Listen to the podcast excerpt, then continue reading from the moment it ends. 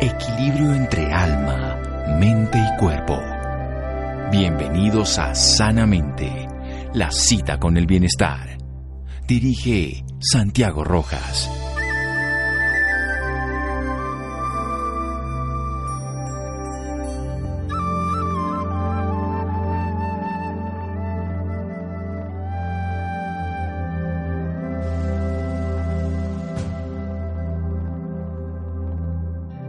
Cuando más te conoces, más claridad hay. El autoconocimiento no tiene final, no alcanza un logro, no llegas a una conclusión, es un río sin final. Jiddu Krishnamurti. Buenas noches, estamos en Sanamente de Caracol Radio, su programa de salud. ¿Quiénes somos en realidad? En realidad somos esa personalidad con la que nos identificamos, somos ese ser que se acostumbra a participar en la vida y cuyo centro nos vemos nosotros como que todo ocurriera alrededor de nosotros. ¿Será posible conocernos? ¿Tiene sentido hacerlo? Pues bien, tengo al otro lado de la línea una persona que está al otro lado del océano, Sergi Torres. Estudió fisioterapia, pero no desde ahí nos habla, desde la autoindagación, desde el saber todo el día que está en ese presente y en ese instante. No quiero hablar más yo, quiero que él nos empiece a compartir su experiencia de autoindagación. Sergio, buenas noches y gracias por acompañarnos. Hola, encantado de estar aquí compartiendo con ustedes. Muy bien. ¿Cómo nos conocemos? Empecemos desde ahí donde estaba la frase de Jiddu Krishnamurti que él hablaba siempre, el autoconocimiento como la meditación, como el sentido de la vida. ¿Cómo hacer esa autoindagación? Pues fíjese qué curioso, ¿no? La misma pregunta, porque eso indica que no nos conocemos. Y esto a nivel de experiencia humana para mí es tremendamente significativo, porque significa que ni tan siquiera sabemos conocernos, no sabemos cómo conocernos la mayoría de personas ni tan siquiera es conocedor de que se desconoce a sí mismo. Entonces, primer paso, primer paso básico, es saber que hay un potencial interno en nosotros que no conocemos. Ese es el primer paso para conocerse uno mismo. Y los siguientes pasos vienen dados de forma muy natural, porque la autoindagación, al fin y al cabo, es una observación de cómo ocurre la vida, de cómo sucedo yo dentro de la vida. Y eso es algo que es muy natural y mucho más uh, sencillo de lo que podíamos llegar a imaginar en un principio. Cuando dice que cómo sucedo yo en la vida, la vida sucede y nosotros creemos que nosotros somos parte de ella, pero hay algo que nos hace suceder a nosotros, algo que nos piensa, que nos vive, ¿existe eso? Claro, yo podría decir que sí que existe eso, pero estaría basado en mi experiencia. Lo interesante, lo lógico es que cada uno se lo pueda preguntar e investigar. Cuando yo hago eso en mi propia vida, cuando yo investigo, me doy cuenta de que estoy relacionándome todo el tiempo, estoy rodeado de vida. Fuera de las ciudades se ve muy obvio, porque la naturaleza es formas de vida, forma muy, muy, muy clara.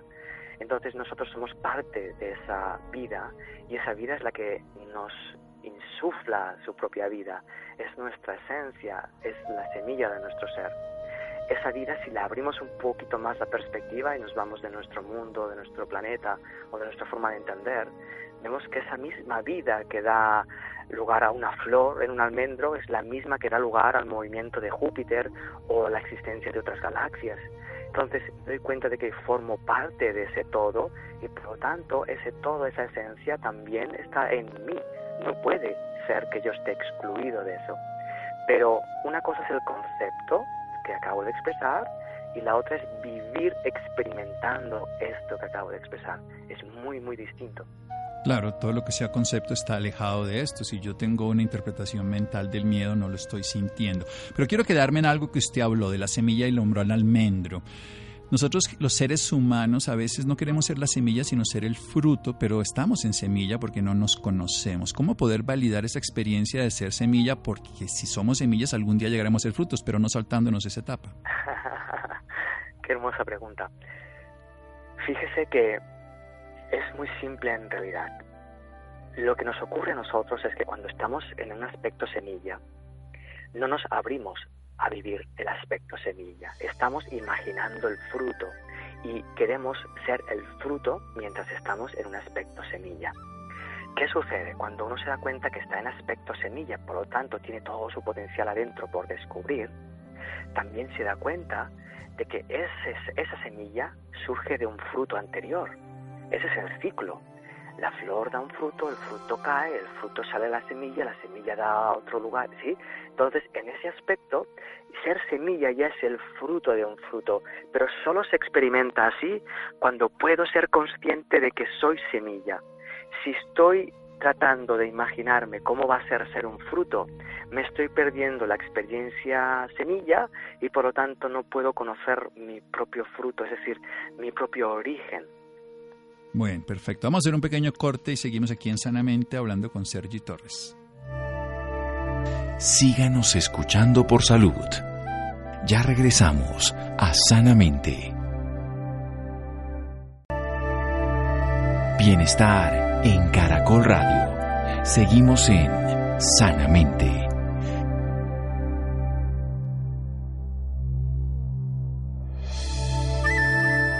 Seguimos en Sanamente hablando de la conciencia, hablando de conocerse a sí mismo, de que no nos conocemos y que desconocemos que no nos conocemos, no nos damos cuenta que no sabemos quiénes somos. Así que para empezar debemos saber que hay un potencial interno, un potencial de semilla que alguna vez fue fruto. Y siendo fruto, pues nosotros somos parte de un ciclo, un ciclo de renovación que nos vive una vida que es la misma vida que vive al cosmos, que vive al todo, que vive a la flor y que vive a toda la experiencia, consciente o inconsciente. Esta autoindagación de cómo ocurre nuestra vida, cómo sucede la vida en nosotros es un proceso que desde la antigüedad muchos seres han buscado, no solamente los griegos, los taoístas, las culturas y las filosofías, sino saber quiénes somos para podernos encontrar. Sergio, hay un tema fundamental que tiene que ver cuando estaba hablando de esto es como con los patrones, hablaba de los ciclos, hay un ciclo circadiano día-noche, hay un ciclo planetario anual, en fin. Pero también los seres humanos tenemos unos patrones condicionantes que son cultura, sociedad, que llamamos sistema, que nos impiden entrar en estas realidades. ¿Cómo hacemos? Fíjate que la naturaleza condicionante de esos patrones no proceden exclusivamente del patrón, sino de cómo nos relacionamos nosotros con ese patrón. Si yo uso un patrón que es condicionante, lo uso para establecer mi manera de pensar, si yo lo uso para basar mi manera de sentir, de ver la vida, me estoy condicionando a ese patrón. Pero si yo no lo uso para usarlo como un prisma o como, como, como unos anteojos para ver la realidad, si no lo uso de esta manera, ese prisma ya no es condicionante, es una opción. Entonces, la forma que tenemos de vivir hoy en día, la forma de vivir la sociedad, las religiones, la cultura, la economía, la salud, toda esa forma de vivir es una posibilidad. Si yo soy consciente de que es una posibilidad, y repito, si soy consciente de que es una posibilidad, viviré esa posibilidad sin ser esclavo de ella, porque seré consciente. Eso me permite que aun viviendo dentro de un aglomerado de creencias y de ideas, yo puedo rescatar, puedo ver, puedo em, incluso llevar a cabo ideas que van mucho más allá de esas ideas previas sociales, por lo tanto no estaría siendo condicionado por esas ideas. Para llegar a eso se requiere ser mínimamente atrevido, mínimamente atrevido y cuestionar que lo que yo sé es solo una opción. Bueno, si es solo una opción, ¿cómo hacemos para aprender? Porque el proceso de aprendizaje está basado en la memoria. Yo estoy basado en lo que soy, en lo que aprendí en la universidad y cuando voy a aprender, salirme de, ese condicionamiento me cuesta mucho trabajo. Y es más, si soy experto me da miedo porque voy a perder la experticia con algo nuevo. ¿Cómo lo hago? De nuevo, vuelve a ser muy simple cuando yo miro todo lo que yo aprendí en la universidad al respecto de la profesión de fisioterapia, cuando yo estuve por primera vez enfrente de una persona para apoyarla en su tratamiento, yo intenté rescatar todos mis conocimientos aprendidos a través de la memoria. Es decir, yo intenté pedirles a mis recuerdos que me recordaran la información para ayudar a esa persona. Pero esa persona no estaba en mis recuerdos, estaba en mi presente y tuve que descubrir que al poner la mano encima, imaginemos, del hombro derecho de esa persona para ayudarle en su dolor, ahí estaba surgiendo un nuevo aprendizaje para mí. Ese aprendizaje nace en el instante presente y yo no estoy rechazando lo que yo aprendí en la universidad, no estoy diciendo esto. Estoy diciendo que si yo lo uso para curar, me estoy perdiendo el instante presente, me estoy perdiendo lo que estoy aprendiendo de ese paciente y me estoy perdiendo mi propia forma de entender el conocimiento de fisioterapia. Si te fijas, todo lo que nos enseñan en la universidad, básicamente, alguien tuvo que descubrirlo, alguien tuvo que entenderlo, alguien tuvo que pensarlo. Entonces, ese acto de pensamiento y de creatividad no se suele enseñar en las universidades. Se nos enseña el producto de lo que otros aprendieron, pero no se nos enseña a aprender como esos aprendieron. Y eso es lo que a mí me fascina. A mí me fascina. Por ejemplo, en psicología se nos enseña lo que otros psicólogos establecen, pero esos psicólogos tuvieron que entender la naturaleza humana para describirla como la describieron. Entonces, aprender realmente es conectar con lo esencial y abrirse al descubrimiento. De nuevo, insisto, no se trata de negar y rechazar lo que yo sé previamente. Se trata de abrir una nueva posibilidad, no usarlo como lo único que yo sé para poder manejarme con ese conocimiento. Eso es una forma limitada de actuar. Bien, si tuviéramos a un niño no tendríamos que enseñarle a aprender cómo aprender, porque él aprende por la experiencia, incluso él se sale de las rayas en las cuadrículas y nosotros después lo educamos. ¿Cómo desaprender para aprender cómo aprender? Un poco enredada la pregunta, pero sigo queriendo aprender y dejar ese aprendizaje que tenía antes para poderlo útilmente usar en este momento. Sí, parece que sea muy complejo, pero se requiere de un mínimo de atención cuando yo puedo ver de cerca lo que usted acaba de expresar acerca de los niños, es muy obvio, ellos están aprendiendo de forma natural en cada momento aquello que toca aprender. Nosotros nos hemos imaginado lo que tenemos que aprender y nos obligamos a aprender en base a lo que pensamos que necesitamos aprender. La forma de desaprender todo esto es dejar de usar esa mentalidad y la única forma que yo conozco, al menos, de dejar de usar esa mentalidad es empezar a mirar, a abrir los ojos y a mirar cómo funciona la vida, cómo funciona la naturaleza y mirarme a mí mismo y observar cómo funciono. Y me daré cuenta de que estoy repitiendo todo el tiempo lo que yo conozco porque me aporta seguridad y me aporta confort, pero también me aporta frustración y me aporta la sensación de que no puedo expandirme realmente. Y eso es muy importante a la hora de desaprender, empezar a darnos cuenta de cuán limitados nos sentimos al estar repitiendo todo el rato la misma cosa. Bueno, cuando usted habla de límites y precisamente de abrirnos a mirar cómo funciona la vida, inmediatamente surge para mí la sensación de temor. ¿Qué hacer con ese miedo? Porque saltar ese vacío, ir un poco más adelante con todos esos límites de lo que podría llegarnos a pasar y esa incapacidad de ser libres, ¿cómo trabajamos ahí? Mire, lo primero que, veo al, escuchar lo que está preguntando es que yo puedo pensar que yo sé mucho, pero fíjese que aun pensando que yo sé mucho, no sé cómo sentir mi miedo. Cuando yo me doy cuenta de que no sé sentir mi miedo, puedo empezar a cuestionar lo que sé. Cuando yo empiezo a cuestionar lo que sé, me doy cuenta de que lo que sé no me, no me sirve como referencia, por lo tanto, ¿cómo me abro para sentir el miedo? ¿Cómo me abro para, para trascenderlo? Primero, dándome cuenta de que no sé hacerlo. Es básico. Los niños y las niñas pequeños aprenden porque se dan cuenta de que no lo saben. Se montan en la bicicleta para aprender porque se han dado cuenta de que no saben y quieren aprender. Se ponen en pie porque se dan cuenta de que no saben andar y quieren andar. Entonces en nosotros pasa lo mismo. Cuando somos conscientes de que estamos temiendo y no sabemos temer, puedo abrirme, puedo abrirme a sentir el miedo, conocer el miedo y darme cuenta de que el miedo en realidad, en realidad, es una elección que puedo dejar de elegir, pero se requiere de un mínimo de conciencia y de un mínimo de abrirme a sentir el miedo cuando el miedo surge. En otras palabras, se empieza no temiendo al miedo. El miedo no le tiene miedo al miedo. Vamos a hacer otro pequeño corte aquí en Sanamente de Caracol Radio hablando con Sergi Torres. Estamos aprendiendo a aprender, estamos aprendiendo a desaprender, estamos volviendo a ser niños, que ellos tienen la capacidad de aprender porque no saben y se dan cuenta que no saben y por eso aprenden. Seguimos aquí en Sanamente de Caracol Radio.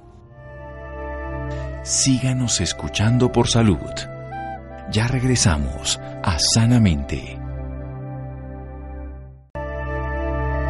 Bienestar en Caracol Radio. Seguimos en Sanamente.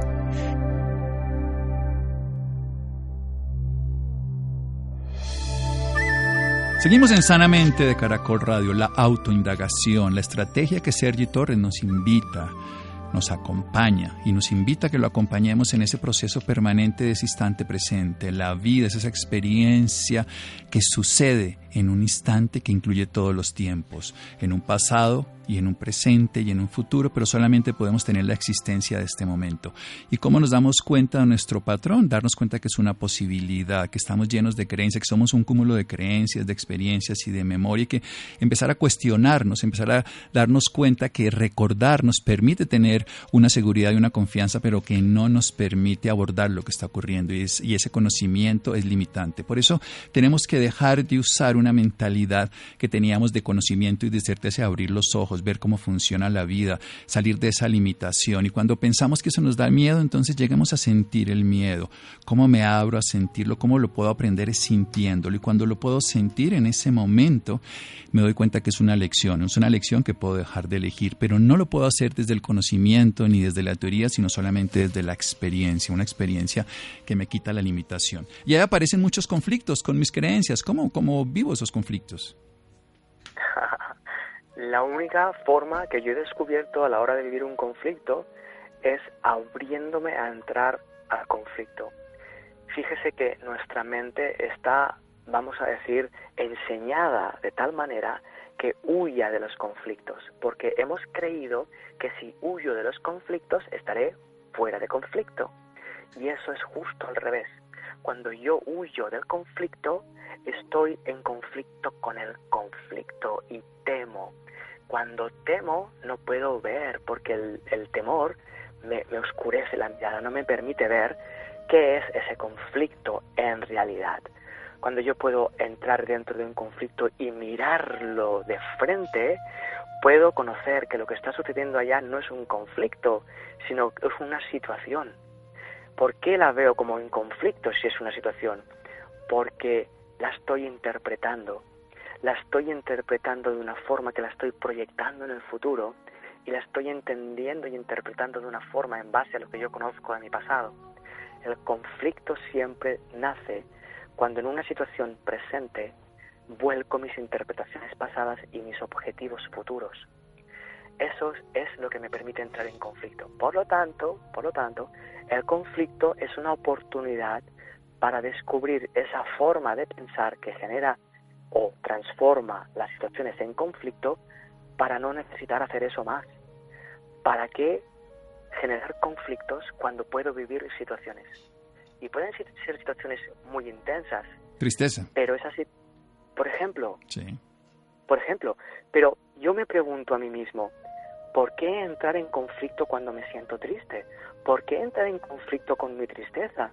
si mi tristeza me está enseñando una parte de mí, me está enseñando qué, pensamientos pienso yo que me generan esa tristeza, me está enseñando cómo entiendo yo la vida o a esa persona o a esa situación que me genera tristeza.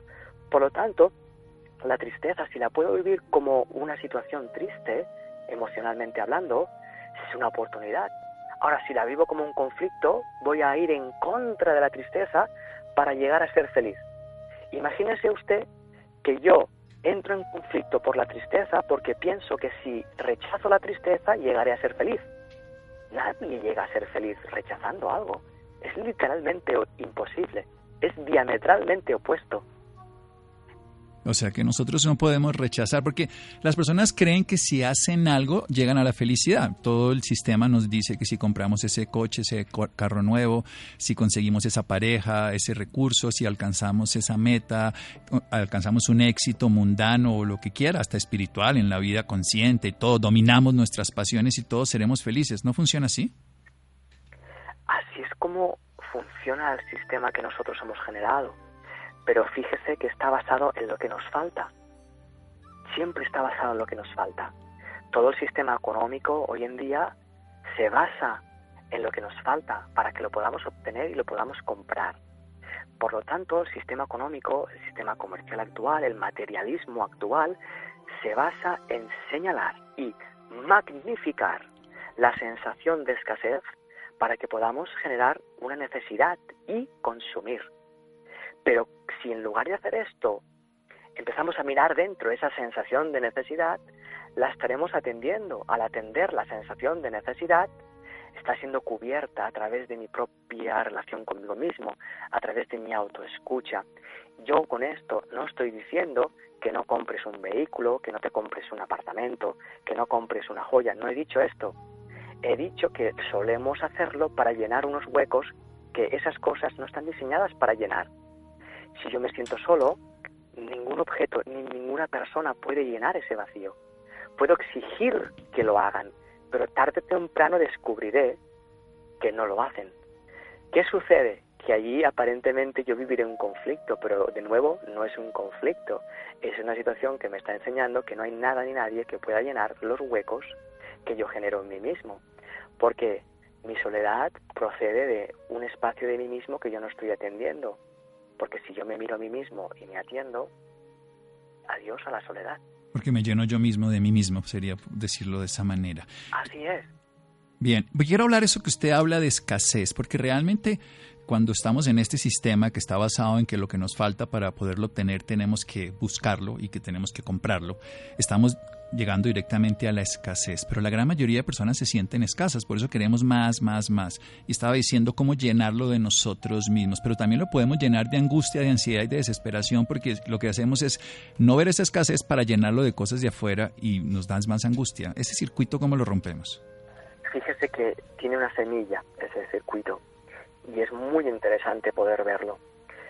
Ese circuito se basa y se alimenta única y exclusivamente con la imagen que yo tengo acerca de mí mismo. Aquello que yo creo ser en el mundo, basado en la cultura, la sociedad y la época, esa autoimagen que yo tengo de mí mismo, no me representa. Yo no soy mi autoimagen. Yo no soy lo que yo pienso que soy.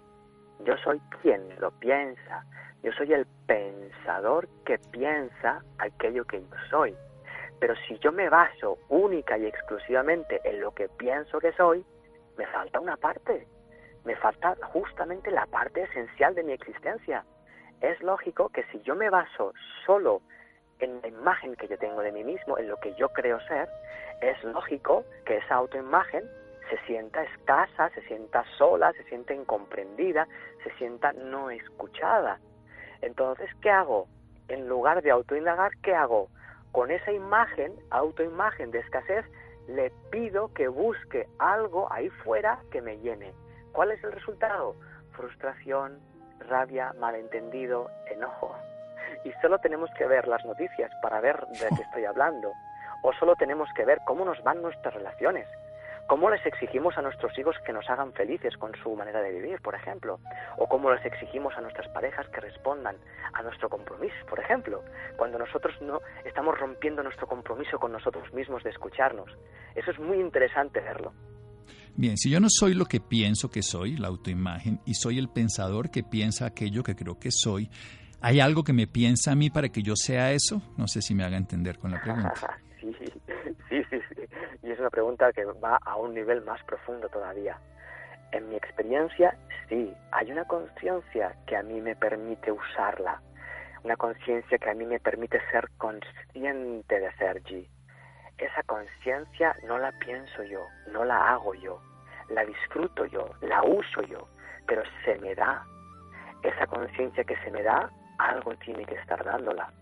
Y eso es, yo invito porque es un proceso de autodescubrimiento. A partir de aquí, si yo empiezo a hablar de, ese, de esa esencia creadora de conciencia, le tendré que poner conceptos y cada concepto que le ponga alejará un poquito más de lo que es en realidad. Por eso, y voy a, voy a nombrarlo de esta manera, por ejemplo, conciencia universal o conciencia divina o Dios mismo, lo podemos llamar así, cuando hablamos de ello, no es ello, es lo que yo entiendo de ello. Entonces, para descubrir esta esencia es muy importante no basarse en ninguna interpretación que, que nadie haya hecho, incluso uno mismo. Y entonces, abrirse a descubrir su propia conciencia. Si te abres a descubrir tu propia conciencia, tarde o temprano vas a dar con su causa. Y esa causa es ese principio de vida del que estamos hablando, que parece un misterio, pero que en realidad es un hecho. Bien, entonces hay una conciencia que se nos da, que existe y que tendrá nombres y filosofías y culturas, pero que no se puede conceptualizar porque la limitamos en la conciencia que tenemos. Pero tenemos que usar nuestra conciencia limitada para conocer esa conciencia ilimitada, nuestra mente que se identifica, nuestra mente que tiene un ego, nuestra mente que tiene memoria. ¿Cómo abrir ese boquete para descubrirla, la otra? Sí, fíjese, sí, sí, sí. fíjese, es súper interesante esto Fíjese que para que un niño o una niña se monte una bicicleta para aprender, lo que está usando no es su conciencia concreta, lo que está usando es su voluntad. Su voluntad procede de dentro. Se siente como ganas de, ganas de aprender a ir en bicicleta. Y esas ganas de aprender que vienen de dentro son tan grandes que por más veces que me caiga de la bicicleta me vuelvo a montar si las ganas de aprender a ir en bicicleta proceden de nuestra mente conceptual, de nuestra mente egoica, a la primera caída quizá no, pero la segunda o la tercera ya no me voy a montar más. Entonces, es muy importante que cuando yo me aproximo a esa conciencia universal, primero, me dé cuenta de mi conciencia particular. Primero, es importante localizarla. Y segundo, dejarla de lado por un momento y usar la conciencia que a mí se me regala para ser consciente de esa conciencia particular. Le voy a aterrizar un poco más. Cuando yo me miro a mí mismo y me veo como Sergi Torres, yo no me estoy viendo a mí mismo como Sergi Torres desde la mentalidad Sergi Torres. Me estoy viendo desde la conciencia que me permite ser consciente de Sergi Torres. Si me puedo basar en esa conciencia, voy en camino a su causa. Si me baso en la manera de ser, en la manera de Sergi Torres, lo único que veré serán propuestas que Sergi Torres propone, pero están llenas de ignorancia. ¿Por qué? Porque mi ego, mi autoimagen, no conoce su fuente. Bueno, para conocer la fuente hay que conocer la expresión de la fuente, ver el agua que brota y luego ir al origen. Vamos a hacer otro pequeño corte aquí en Sanamente de Caracol Radio. Estamos hablando con Sergi Torres. Síganos escuchando por salud. Ya regresamos a Sanamente. Bienestar en Caracol Radio. Seguimos en Sanamente.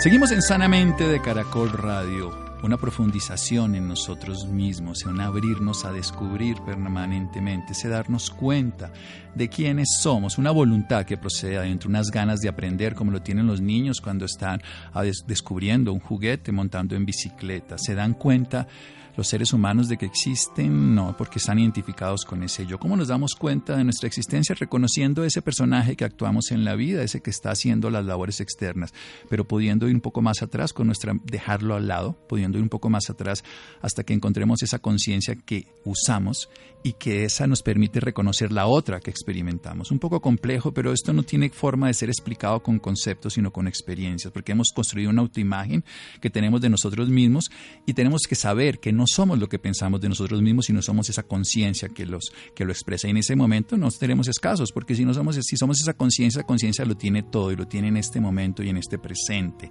Y si tenemos tristeza, esa es la totalidad que nos da. Y si tenemos conflicto, es la oportunidad de conocer ese conflicto que nos lleva a descubrir cómo estamos separados de esa realidad. ¿Por qué? Porque estamos interpretando algo que va a ocurrir en un futuro hipotéticamente basado en una experiencia de pasado y ahí nos quedamos eternamente. Sergi, ¿cómo hacemos nosotros para trabajar algo que generalmente nos cuesta y es el perdón con nuestros errores pasados, porque generalmente decimos, bueno, todo eso suena muy bonito, pero yo sí he sido lo peor del mundo, yo me he equivocado, he sido de tales y tales cosas, y para poder llegar a tener algo especial como algo para salir de lo que no quiero ser.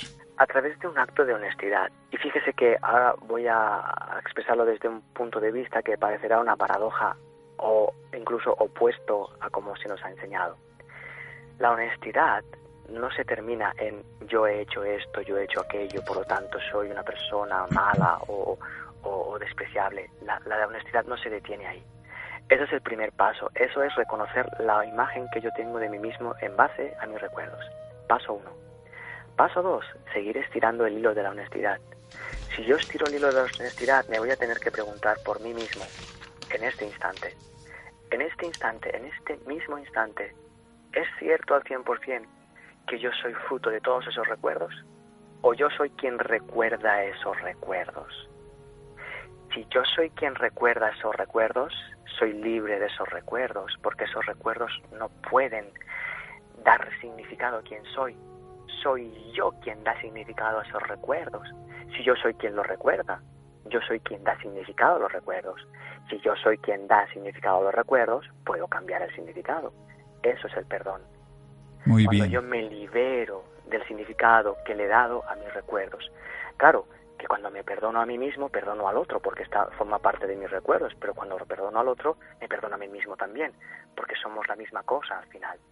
¿Cómo así que somos lo mismo? Somos parte como gotas del océano que se integran entre sí. Es, una teoría que los aborígenes nos lo dicen, Imlakesh, Alake, nos lo dicen los sabios, de que todos los que estamos en este planeta somos en realidad una humanidad, no somos colectivos separados, separatistas, ideológicos, por sexos, por culturas, por filosofías. ¿Cómo poder comprender eso desde algo más que la razón? Se necesita un mínimo, un mínimo de autoescucha. Con un mínimo de autoescucha uno empieza a ver de entrada lo más superficial, lo que está en la superficie es que todos compartimos la misma búsqueda. Todos estamos tratando de ser felices. Todos estamos tratando de sentirnos en paz. Todos tenemos nuestra mentalidad con miedo. Todos, entonces empiezas a ver esa, esa comunidad de expresión humana. Pero si no te detienes ahí y sigues avanzando, te darás cuenta de que todos somos conciencia humana. Y si sigues avanzando, te descubrirás que todos somos la semilla, el precursor de esa conciencia humana. Pero eso se descubre de nuevo con un proceso de profunda autoindagación. No es un concepto. Cuando la teoría todos somos uno se convierte en la experiencia todos somos uno, entonces se comprende, no antes. Muchas personas creen que todos somos uno, pero no lo experimentan y a veces usan sus creencias para evitar la experiencia, la cual cosa es una paradoja. Pero cuando tú te dedicas a investigar esencialmente, te das cuenta de que todo está en tu conciencia. Todo aquello de lo que tú eres consciente tiene que estar dentro de tu conciencia, si no, no serías consciente de ello. Si todo Eso está- para mí es un viaje fascinante. Sí, si todo está dentro de nuestra conciencia, la sabiduría, el presente y todo lo que pueda pasar. ¿Y qué ocurre con la muerte, con la muerte de cada persona? ¿Qué ocurre con esa conciencia y qué ocurre con ese yo pequeñito con el que nos identificamos? desaparece. El problema que tenemos es que si yo me creo que soy el personaje, voy a tener muchísimo miedo de que eso acontezca. Pero si yo soy consciente de que soy el actor que desempeña el personaje, me daré cuenta de que simplemente se ha terminado la obra de teatro y el actor sigue vivo. Se va a otra obra de teatro o a descansar o a lo que sea que haga o a conocer al guionista o al director de la obra. ¿Quién sabe? ¿Quién sabe? Cada uno tendrá, tendrá su experiencia. Pero sí que es muy, muy importante darnos cuenta de que aquí desempeñamos un papel, pero no somos el papel, somos el actor que lleva a cabo el papel. Visto esto, la muerte es el final de algo que denota un principio de otra cosa. Todo final es un principio y todo principio es un final. En este caso es que actuemos con nuestra función. Hay 200 tipos de células en los tejidos corporales. Unas son muy parecidas a otras, pero otras son diferentes, aunque tienen todas el mismo genoma. Ese genoma sería el equivalente a la conciencia que nos integra, aunque nos expresemos de manera biológica diferente y cumplimos funciones distintas. Así es. Y no solo eso, sino que ese genoma tendría inteligencia propia para determinar qué célula tiene que tomar forma de célula hepática y qué célula tiene que tomar forma de célula renal o de neurona en función de las necesidades requeridas en ese lugar que ocupa. Eso es inteligencia universal, eso es inteligencia de la naturaleza. Nosotros también somos una célula de esa naturaleza y adoptamos la forma, así como las células en nuestro cuerpo, adoptamos la forma dentro de la vida. Poder descubrir eso que usted acaba de expresar dentro del nivel biológico, celular, es lo mismo que nosotros dentro del universo, porque donde es arriba, como es arriba, es abajo y al revés, porque todo es la misma cosa expresándose de distintas capas, de distintas dimensiones. Eso es hermoso, poder ser testigo de eso. No creerlo, sino descubrirlo y pasar a ser testigo de eso. Es que uno lo ve en la naturaleza, las plantas no tienen oídos pero escuchan, no tienen voz pero se comunican, no tienen cerebro pero piensan, tienen una inteligencia. ¿Cómo poder vivir esa experiencia de inteligencia que no sea cerebrocentrista, que es nuestro punto de referencia del yo que tiene a través de los sentidos y la memoria y la identificación?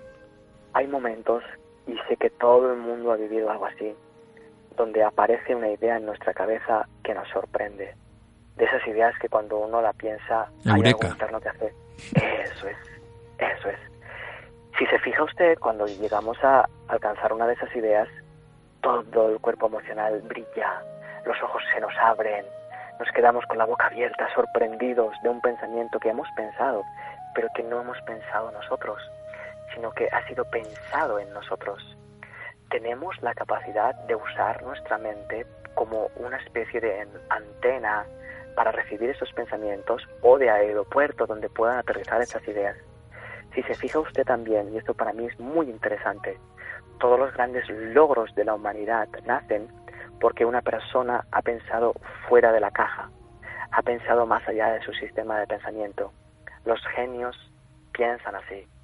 Algunos de ellos conocen, otros no conocen, pero todos van mucho más allá de lo que saben me vienen a la mente personas que han cambiado el lenguaje musical, el lenguaje pictórico, el lenguaje de la ciencia, hombres y mujeres que se han abierto, o mejor dicho, se han atrevido a abrir su mente a pensar lo impensable.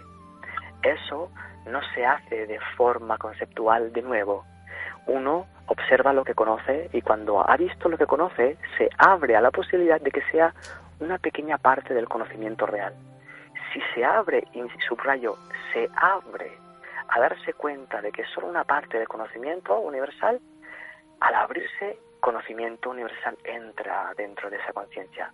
Y lo hemos visto muchas veces. Hemos visto, por ejemplo, distintos lugares del mundo que están investigando una cosa y dos o tres grupos de investigación descubren la misma cosa simultáneamente, porque la idea aterriza a la conciencia humana y eso es fascinante verlo y empezar a comprenderlo también. O sea que las musas nos pueden tocar simultáneamente si nos abrimos a darnos cuenta de que somos parte de un conocimiento. Y ya estamos terminando. Una pregunta muy facilita, ¿qué es el amor? Para poder responder... La pregunta del millón. Debería, debería de ser amor. Para poder responderle, debería de ser amor. Para alcanzar esa conciencia de amor incondicional, debería de abrirme este instante a hacer algo que va muchísimo más allá de mi comprensión. Y si llegara a alcanzarlo, no habría forma humana de describirlo. Ese es el gran poder del amor, ese es el gran misterio del amor, y al mismo tiempo, y aquí es donde yo me emociono internamente, es el objetivo de todo ser humano, descubrirse dentro de ese aspecto misterioso que lo envuelve todo, que lo abraza todo y que lo es todo. Ese amor que es inteligencia, que es orden, que es infinito y que es eterno. Eso es lo que somos como fruto de esa conciencia y está ahí para ser descubierto. Si no se descubre, nada tiene sentido propio. Nada tiene. Yo creo que la vida no tiene sentido humano, tiene un sentido que no conocemos y tal vez descubrirlo a través de este aspecto de orden, de conciencia y de vida que se llama amor. No puedo concluir nada en una, en una charla de estas porque no creo que las cosas terminen, sino que continúan. Ahora, Sergio va a estar en Colombia, Sergio va a venir el 13 al 15 de marzo, va a estar en Río Negro, en un evento que ya está copado, pero los interesados en querer conocer más al respecto pueden escribir ahí una eventos para la paz interior arroba gmail.com y ahí pueden tener información eventos para la paz interior y termino con la pregunta donde empezamos entonces ¿quiénes somos nosotros? ¿Y cuál es el sentido de que hayamos venido a tener esta experiencia humana? Cuando yo escucho esta pregunta y la miro en el instante en el que estoy siendo, me doy cuenta de que solo soy conciencia, que emerjo en la conciencia y que mi función es estar haciendo lo que estoy haciendo ahora esto. Cuando me doy cuenta de eso, entro en realización, porque ya estoy llevando a cabo mi función de vida, está siendo llevada a cabo. O sea que nosotros venimos a dos escuelas, la escuela del intelecto que nos educa para vivir lo que el hombre creó, como el dinero, las reglas, y la escuela de la vida que nos educa para ser seres humanos. Pero si ya somos seres humanos, ¿qué tenemos que ser entonces? Para mí, lo básico en esto es aprender a jugarlo, a jugar. El sistema en el que vivimos tampoco es tan terrible. Lo que es terrible es cómo lo usamos. Lo usamos de una forma que genera más desigualdad y más sufrimiento lo podemos usar para jugar. Para jugar significa usar el sistema en el que vivimos desde el corazón. Si yo empiezo a usar el contexto social en el que vivo, cultural, el económico desde el corazón, me daré cuenta de que muchas cosas que hago dejaré de hacerlas automáticamente y que muchas cosas que no me atrevo a hacerlas empezaré a hacerlas, a probar. Eso para mí es lo que es aprender y de alguna manera el corazón es el que une esas dos escuelas, porque en realidad no están opuestas, se complementan la una a la otra. De hecho, una es la herramienta de expresión de la otra. Estamos en las dos escuelas todo el tiempo, entonces usemos más bien la de la conciencia para comprender la del intelecto y así podemos estar como niños desde el corazón. Sergi, muchísimas gracias por esta oportunidad de volver a estar en comunión en este presente, de recordarnos la conciencia, de seguir existiendo. Y bueno, espero que no sea la, bueno, ya ha venido a Colombia otras veces, pero que ahora en marzo y que siga viniendo por acá. Que además que la conciencia del presente. Y termino con esto. ¿Cómo estar en este presente? Yo sé que en las teorías es fácil, en la práctica las personas se pierden, pero una última reflexión de un minuto. Hay una forma muy sencilla. Nosotros estamos acostumbrados a ver el presente como un espacio dentro del tiempo. Por lo tanto, requerimos de un instante para ser consciente de ello. Pero para poder ser consciente del verdadero presente, que es ausencia de tiempo, que es pura presencia, es tan simple como ser consciente de mí mismo.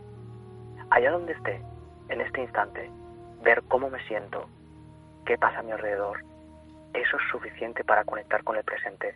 A partir de ahí, el presente ya se encarga, ya se encarga de enseñarme quién es él y quién soy yo, porque somos la misma cosa. Bueno, me siento en paz y me siento con gratitud infinita por esta sabiduría y por esta comunión. Muchas gracias, Sergi. Gracias, muchísimas gracias a vosotros. Bueno, gracias a Iván, gracias a Juan José, Laura, Ricardo Bedoya, Jessy Rodríguez. Quédense con una voz en el camino con Ley Martin. Caracol piensa en ti. Buenas noches.